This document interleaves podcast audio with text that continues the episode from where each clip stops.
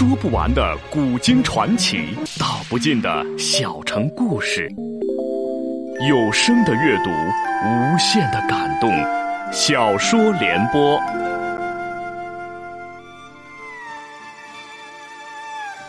三国末年，司马氏把持魏国朝政，不惜私养死士，以暴力暗杀政敌。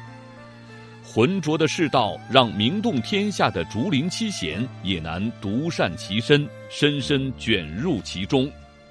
请听吴畏撰写的《中国古代大案探奇录之竹林七贤》，由时代播讲。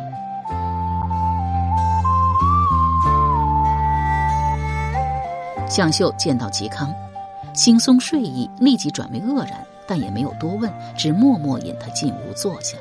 嵇康问道。张铁匠人呢？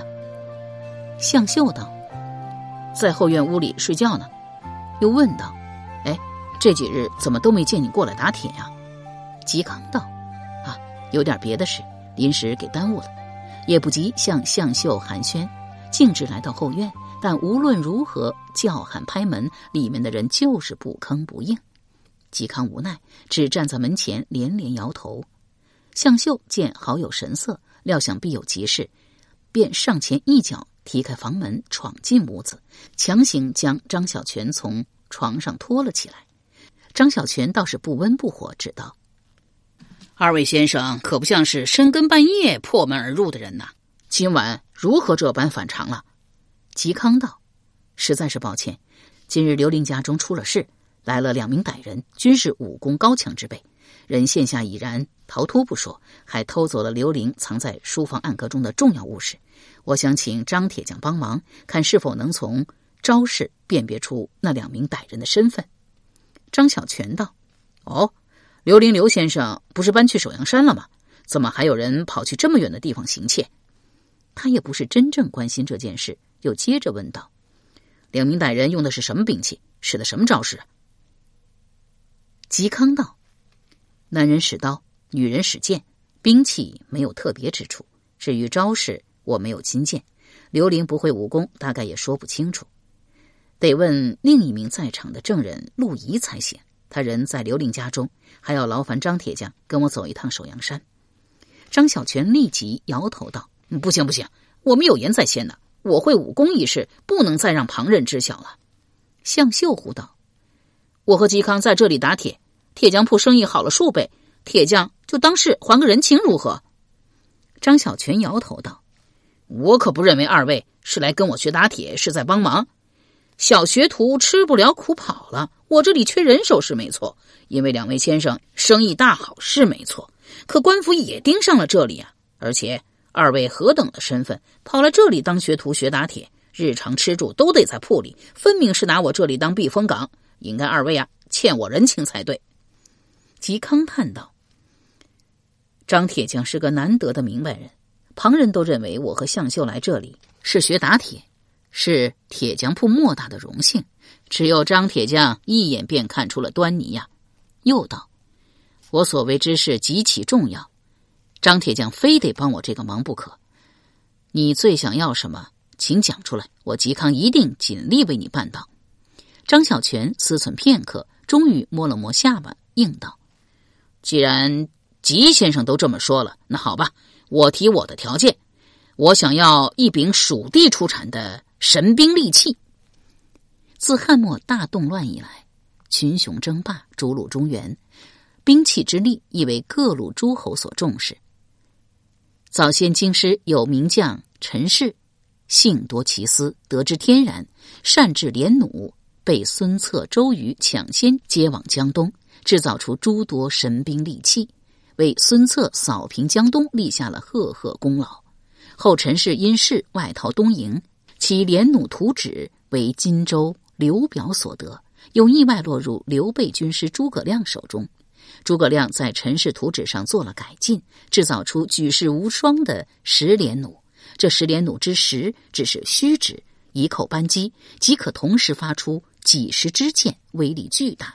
成为守备利器。后魏军意外缴获了一具十连弩实物，魏国大臣马军看过后，认为诸葛亮之构思不足为奇，并进一步做出改进，效率比诸葛亮之十连弩要大五倍。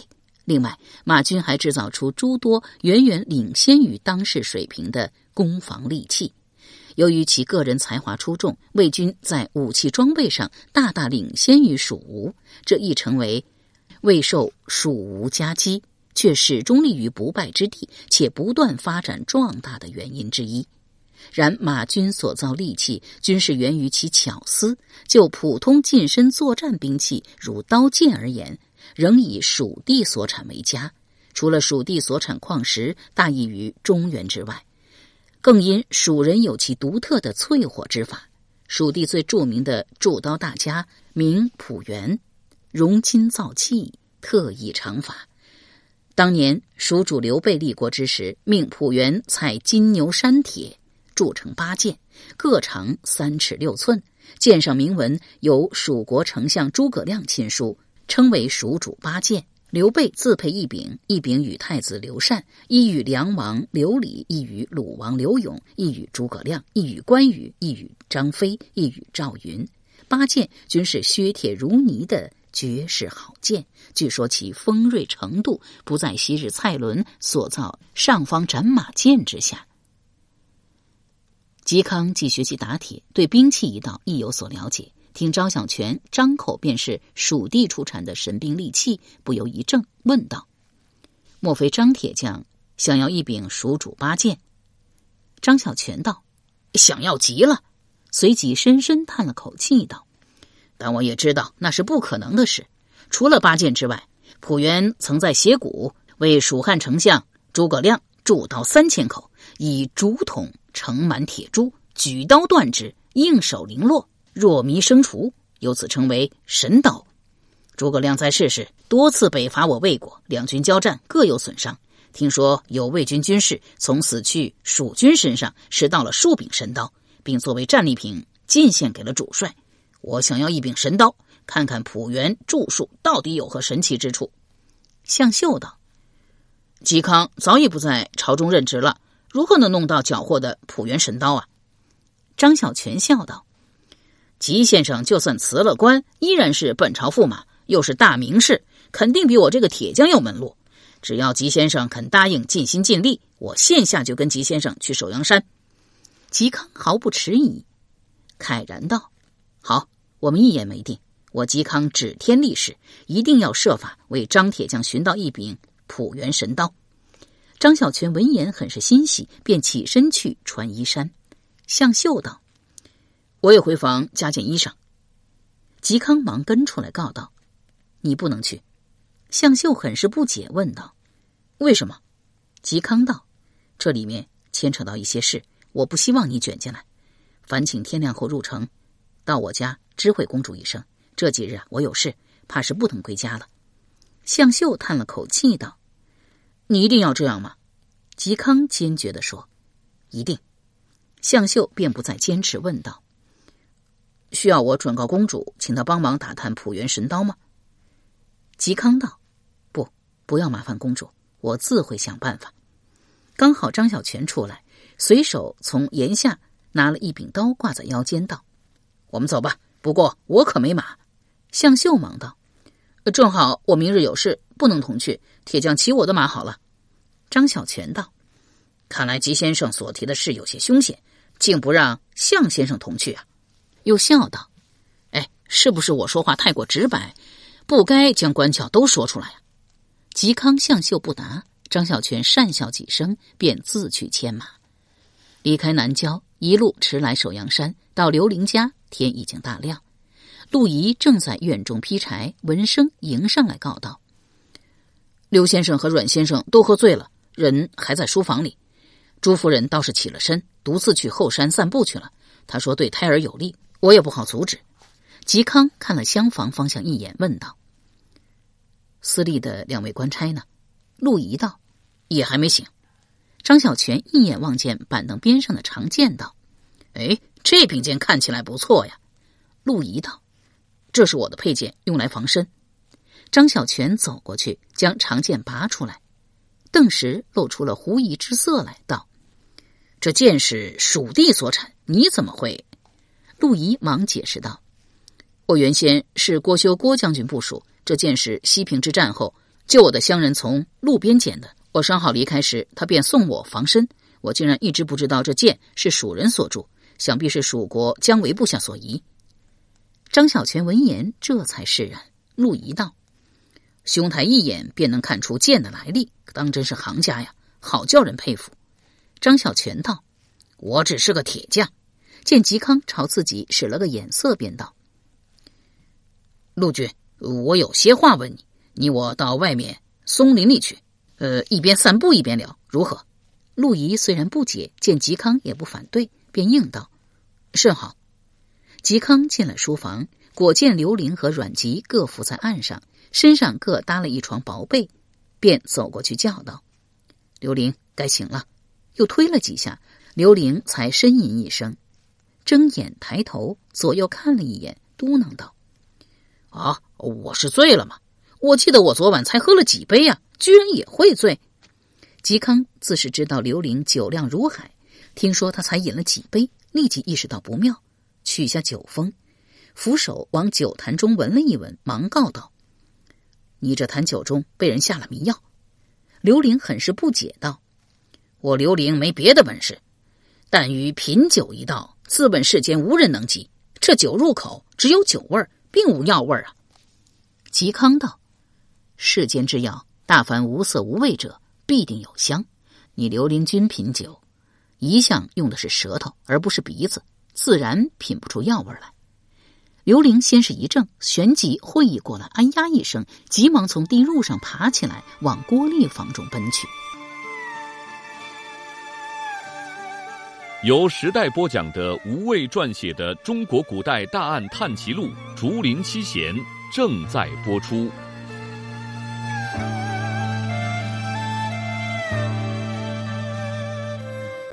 刘玲匆匆赶来郭丽床榻边，先伸手探其鼻息，虽然呼吸浑浊，但尚且有气，这才略略放心。又招手叫过嵇康道：“烦请你啊，这位大夫。”赶快的检查一下，看郭丽是不是真的没事啊？嵇康搭了搭脉象，道：“郭丽气息和面色都比昨日好了很多，到底还是年轻的女孩子，经得住折腾。”刘玲愈发的狐疑道：“既然郭丽没事，为何昨晚有人往我酒中下药，将我等药倒啊？”嵇康问道：“你这酒坛怎么得来的？”“哦，原先是藏在地窖中。”昨日钟会那两名手下自行取了开的封，晚间我和阮籍吃饭的时候，见那坛酒还剩了大半，浪费了多可惜啊！便搬过来接着喝了。嵇康一时不明所以，又赶来厢房，想检视杯中的残酒，看立足周贡、石英是否也喝了药酒。不想二人虽然依旧昏睡，案子上却是干干净净，大概被陆仪收拾过了。刘玲忙问道：“哎，陆仪人呢？”你进来的时候有没有见到他？嵇康道：“陆仪人还在，在外面松林里。”大致说了昨晚见到阮叔的情形，以及自己后来在五石散药力驱使下灵光一现冒出的想法。刘玲大为意外，问道：“张铁铺的张铁匠原来是个武术高手？”嵇康点了点头。刘玲道：“当真是人不可貌相啊！”不过，既然张铁匠刻意掩饰，不令外人知晓他的根底，你如何会知道这些？嵇康道：“我一直想学打铁，这你是知道的。去年我曾与师傅到城南铁匠铺闲逛，师傅一眼便留意到张铁匠的手法与众不同，说这个人是个绝顶高手。”刘玲道：“王烈道长目光如炬，向来没有看错过人。哎，对了，王道长人呢？”嵇康道。啊他陪王表道长去平乐观了，又一集酒中下药一事。刘玲道：“昨晚这里只有六个人，那两名立足饮药酒在先，我和阮籍在后。他三人迄今未醒。我是大酒鬼，大概药酒药力对我影响最小，所以我醒得最早。我妻子断然不会往酒中下药，那么就只剩下陆仪了。除了他，再无旁人。只是我不明白他为什么要这么做。昨日。刘府发生了不同寻常的事，通常认为有人往酒中下药，迷倒众人，无非是要再次对郭丽下手。但陆仪显然没有这个动机，而且郭丽活得好好的，事实也证明了下药人的目标并不是他。那么，是不是陆仪想制造机会，在刘家寻找什么？刘玲一念及此，急忙赶回屋里，先往枕前一摸，袁军书还在。虽然舒了一口气，但事事出乎意料，不由得愈发困惑起来。再出堂时，正好遇到陆仪，陆仪忙告道：“啊，吉先生刚刚往松林里去会张铁匠了。”刘玲便径直问道：“昨日是不是你往酒中下了药？”陆仪一怔，问道：“下药？什么药啊？”刘玲道。迷药啊！厢房中的两名立足，还有我和阮籍，都饮了药酒。陆仪双手一摊道：“我只是个客栈伙计，昨日来贵府宝地，只为探访郭丽，碰巧赶上这些事，留下来也是想帮忙。这里地处偏僻，我一时上哪里去弄迷药啊？”这一问极是有利，刘玲立即打消了疑虑，忙道：“哦，实在抱歉，我不是有意怀疑你。”陆仪倒也不在意道：“我知道。”这里只有六个人，只有我和朱夫人没有饮过药酒，理所当然，我嫌疑最大。刚好刘七朱元军散步回来，听说药坛中被人下了迷药，也很是惊异，道：“昨晚陆仪在门外告知夫君和阮先生醉在了书房，我还奇怪呢，心想夫君跟阮先生、吉先生他们几个饮酒，可是从来没有醉过的。”陆仪道：“昨晚我听到书房再没有动静，便进去看了一眼。”见到刘先生和阮先生醉了，便去问朱夫人要不要将刘先生扶回房中。阮先生另行安置。夫人说刘先生和阮先生时常也这样，不必多管，管了他们反而不高兴。我便收拾了案桌，取了被子为二位披上，然后便退出来了。刘玲忙问道：“那你有没有听到别的动静？”陆仪说：“没有。”他是军人出身，又一直在客栈当伙计，时常值夜，习惯性的保持着警觉，从不深睡。既然他说没有听到动静，便当真是没有外人来过了。刘玲一时不明究竟，想了想道：“夫人，咱家发生了许多不寻常的事，城中旧宅你不愿意再住，不如我托嫡媳父子送你先去吕安东园暂住，如何？”刘氏夫妇父母均已亡故。朱元军因生父朱建平及生母阿雾均是孤儿，更无亲族可以依靠。刘玲思忖，妻子临盆在即，送回家乡沛国已来不及，只得暂时想法安置在好友处。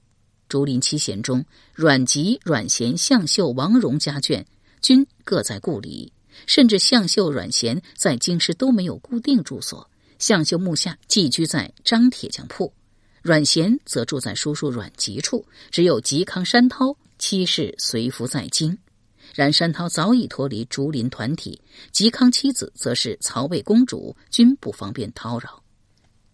吕安字仲替，小名阿都，山东东平人士，是固镇北将军吕昭次子。吕昭字子展，才识仕进，深得魏明帝曹睿器重，是当时手握重兵的实权派人物。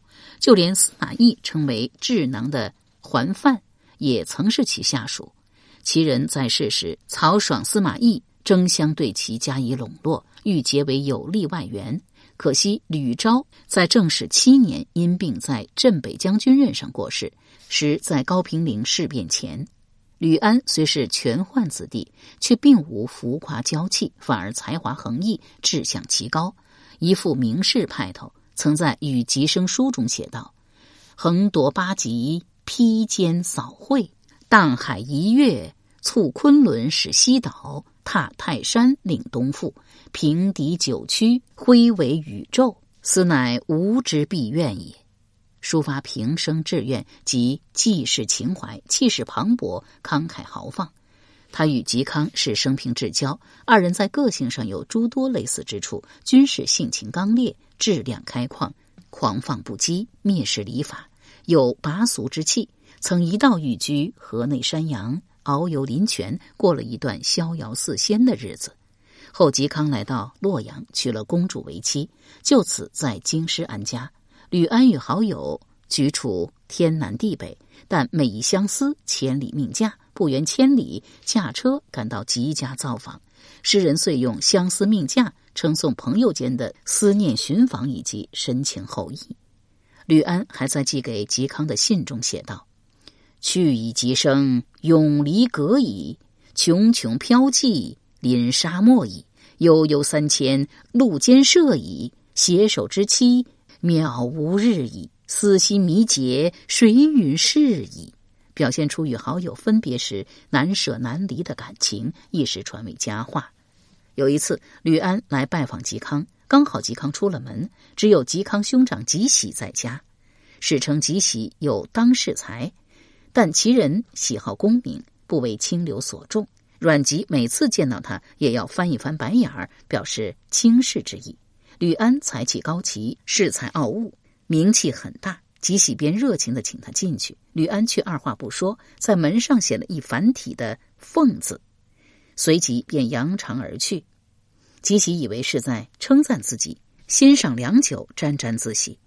嵇康回来看了，说：“凤字，凡鸟也。讽刺吉喜庸才，俗不可耐。”吉喜这才明白过来，闹了个大红脸。吕安如此简傲之性格，可以说与嵇康的清俊有极大的相似之处。首阳山竹林之游时，吕安亦曾慕名加入七贤之列，除嵇康外。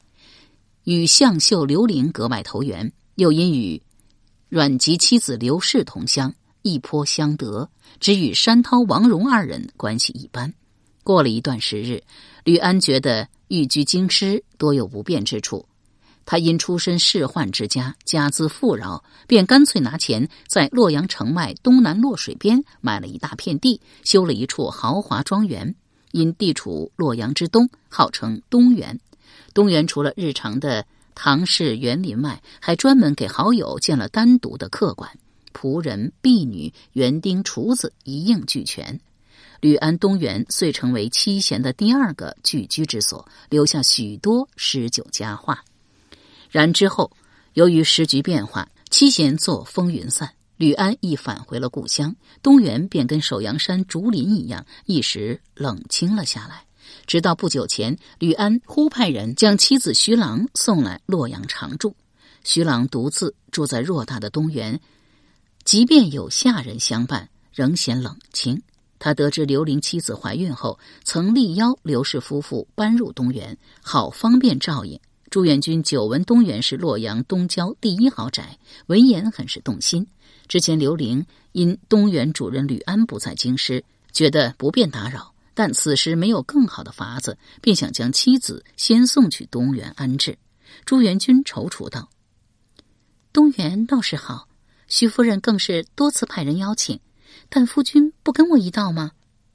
刘伶道：“我得暂时住在这里，况且吕安人不在京师，我一个男人怎好住进他家中啊？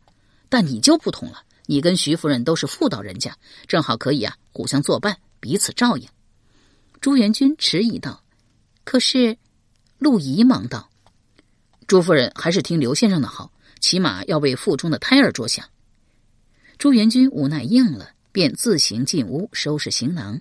刚好铁匠张小泉进来告别，听说朱元军要移居东园，便道：‘我反正要回城，不如我顺路送朱夫人一程。’刘玲道：‘我妻子有身孕在身，骑不得马。’得先步行到皇宫酒炉，再借用他家的牛车。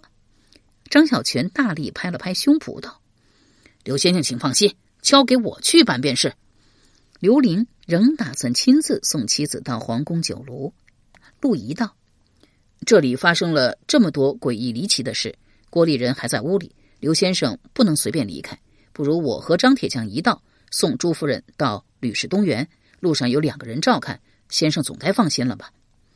朱元军在屋里听见，隔窗叫道：“就让陆仪送吧，我还想再吃他做的饭菜呢。”刘玲也很欣赏陆仪勤快干练，便嘱托了一番。陆仪道：“先生放心，我一定竭心尽力照顾好夫人。”又道：“那么郭丽就拜托二位先生了，请吉先生务必救活他。”吉康点了点头道：“一旦他醒过来。”我会即刻让人知会你。